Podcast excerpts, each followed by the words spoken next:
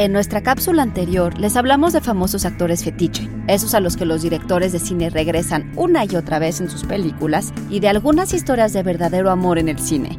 Pero, ¿qué sucede cuando el amor se convierte en odio o en algo aún peor? Institute. Masterpiece Your Life. Quizá el caso más conocido sea el de Werner Herzog y el actor Klaus Kinski, con quien el director habría de colaborar en cinco películas hasta que su amistad se convirtió en un verdadero infierno. Kinski tenía fama de ser difícil, y se dice que durante la filmación de Fitzcarraldo, Herzog intentó prender fuego a su casa. Lo que sí es cierto es que Herzog llegó a amenazar a Kinski con un arma en el set de Aguirre La ira de Dios, y que amenazó con dispararle y dispararse a sí mismo cuando Kinski intentó abandonar la filmación, lo que habría significado el fin de la película.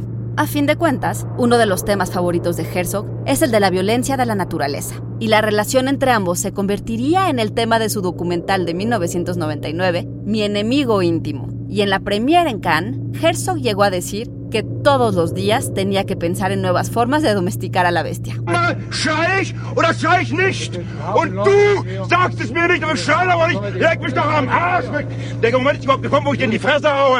Otros casos de odio en el set serían el de Tippi Hedren y Alfred Hitchcock, Shelley Duvall con Stanley Kubrick o el de la cantante Björk y Lars von Trier, quien llegó a decir que trabajar con ella era como trabajar con un terrorista.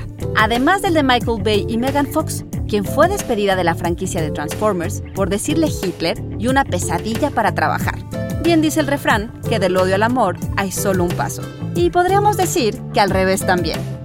Idea y guion de Antonio Camarillo. Y grabando desde casa, Ana Goyenechea. Nos escuchamos en la próxima cápsula SAE.